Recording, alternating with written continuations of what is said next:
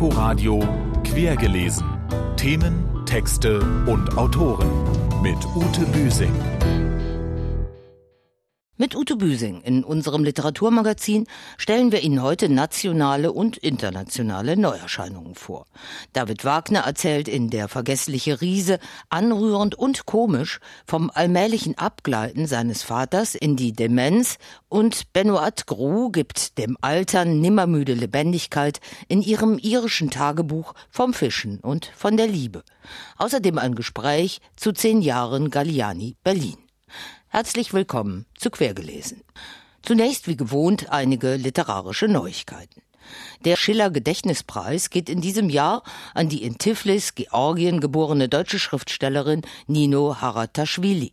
Ausgezeichnet wird die zuletzt bei der Frankfurter Verlagsanstalt mit dem vielstimmigen Familienepos Das achte Leben und dem Roman Die Katze und der General hervorgetretene Autorin für Facettenreichtum, ästhetische und sprachliche Qualität und die Spiegelung gefährdeter Subjektivität in unserer krisenhaften globalisierten Welt.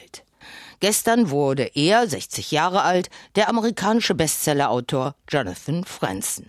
Unsere Korrespondentin Katharina Wilhelm gratuliert. Dass Jonathan Franzen ausgerechnet Buchautor werden würde, das war in seiner Kindheit nicht unbedingt abzusehen. My mother in particular thought there was something immoral about fiction. It was lies. Speziell meine Mutter fand Fiktion unmoralisch. Sie sagte, es seien alles nur Lügen. Franson wächst in einem Vorort von St. Louis auf. Er ignorierte die Ansichten seiner Mutter und las Geschichten, auch als Flucht aus dem Schulalltag, denn dort habe er einige Probleme gehabt. Das Leben in der Schule war so schlimm. Dann nach Hause zu kommen, sich auf einen Stuhl zu setzen und acht, neun oder mal zehn Stunden zu lesen, so habe ich überlebt. Der Durchbruch gelingt dem Schriftsteller mit seinem 800 Seiten starken Roman Die Korrekturen. Der Nachfolger Freiheit wurde von der New York Times als Meisterwerk bezeichnet. Nach den beiden großen Romanen widmete sich Franson scheinbar eher abseitigen Themen und einer großen Leidenschaft. Vögel beobachten. Auf Deutsch ist zuletzt von Jonathan Franzen der hier für Sie bereits besprochene Essayband Das Ende vom Ende der Welt bei Rowold erschienen. Beginnen wollen wir unseren Reigen der Neuerscheinungen mit Tommy Wiringa. Der niederländische Autor stellt in den Mittelpunkt seines Romans Santa Rita eine Hure, die genauso gut eine Heilige sein könnte, findet unsere Rezensentin René Zucker. Die heilige Rita, die diesem Roman ihren Namen gab, war eine italienische Nonne, die in der Wiege von Bienen mit Honig gefüttert worden sein soll und als Mädchen mit einem viel älteren und gewalttätigen Mann zwangsverheiratet wurde, mit dem sie zwei Söhne Söhne hatte. Der Mann wurde ermordet und die Söhne schworen Rache. Daraufhin betete Rita, dass die Jungs lieber sterben sollten, als zu Mördern zu werden, und so geschah's. Dann wurde sie Nonne und später verweste ihr Leichnam nicht. Sie wurde zur Heiligen, die man bei aussichtslosen Fällen anbetet. Die Rita in Tommy Weringas neuem Roman ist keine Heilige, sondern eine Hure, und man würde sie eher nicht bei irgendwelchen Problemen um Rat bitten, sie hat selbst genug Sorgen. Obwohl sie so manch einem in dem holländisch-deutschen Grenzgebiet wohltat, so auch Paul Krüsen, der regelmäßig das Pascha aufsucht, in dem Rita arbeitet. Hier kann man mit Kumpels abhängen, trinken, Billard spielen und sich mit Rita und ihren internationalen Kolleginnen verlustieren. Im Ort selbst sorgt nur die Schuh-Dynastie mit Bamigoreng nach Art des Hauses, in dem das Hühnchen immer wie Ei schmeckt, und einer Leinwand für Fernsehereignisse für Abwechslung. Ming, die erwachsene Tochter des Schuhs, schlappte in Flipflops hinter die Theke und unterhielt sich unbekümmert in gebrochenem Englisch mit dem Fremden. Als Paul aufschnappte, dass er ein Russe war und kein Pole, knurrte er missbilligend.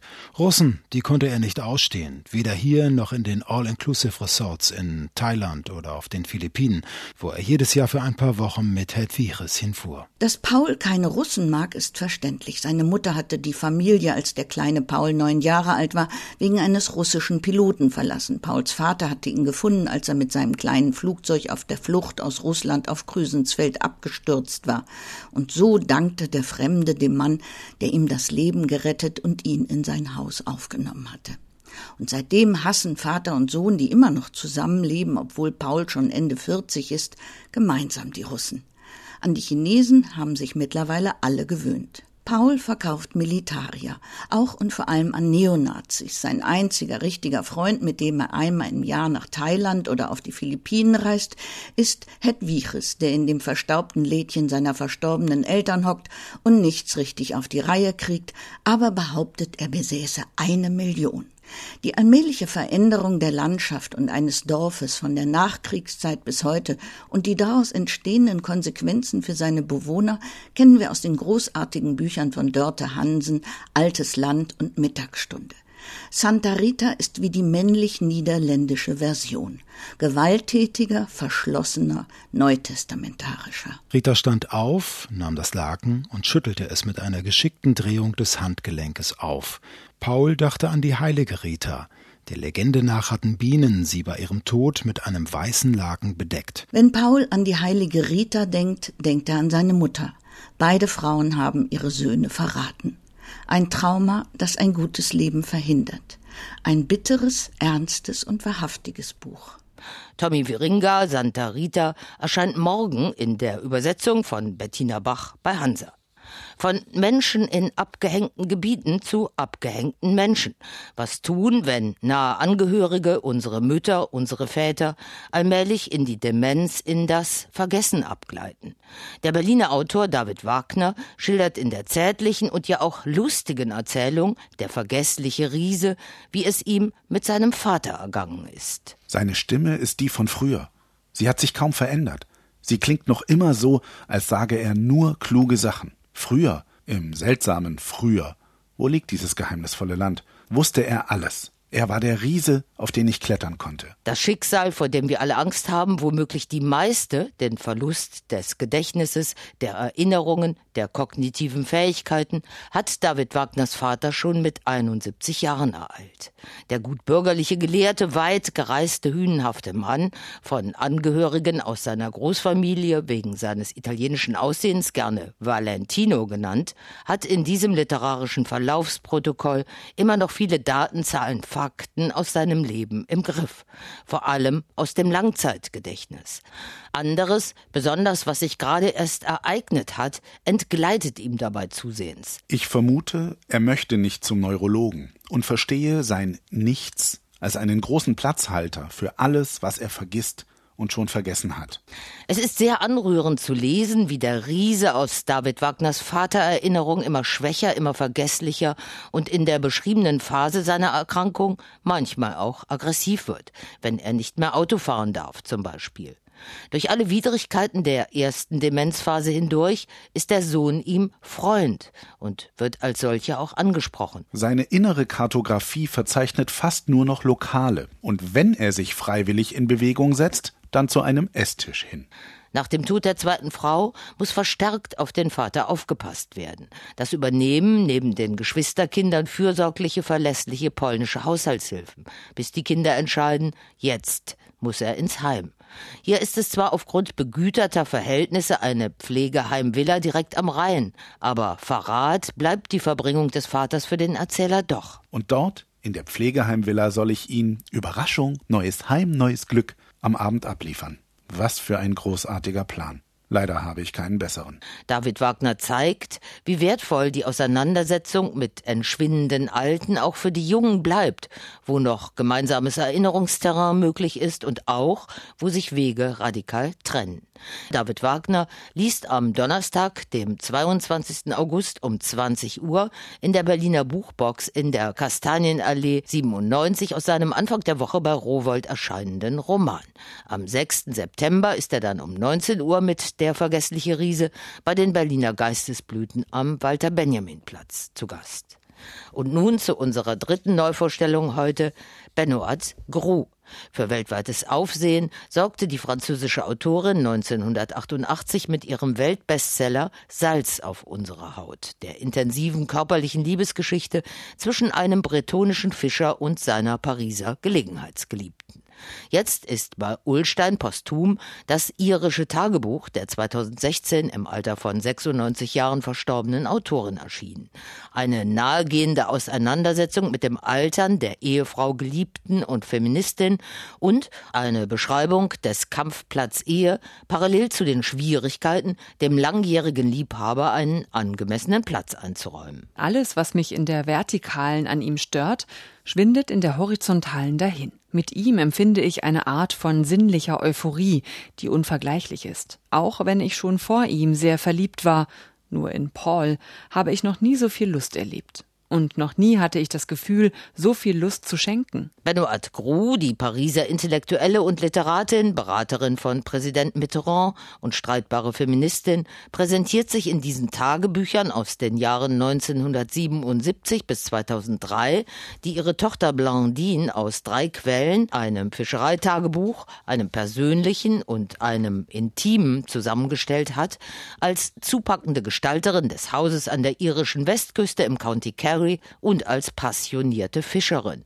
Aber eben auch als alternde Frau, die sich zwischen dem gewohnten Intellektuellen an ihrer Seite Paul und dem eher unbedarften Langzeitgeliebten, dem deutsch-amerikanischen Piloten Kurt, nicht entscheiden kann und will. Auch aus diesem nagenden Konflikt heraus entsteht im irischen Haus ihr Bestseller Salz auf unserer Haut. Natürlich ist Gauvin nicht Kurt. Er hat sich nach und nach von ihm entfernt. Dafür ist Georges sehr wohl jene Benoit, die Kurt geliebt hat. Aber niemand weiß, wie sehr sie ihn geliebt hat, auf welche Weise. Also glaubt man, dass ich dieses Mal alles erfunden habe.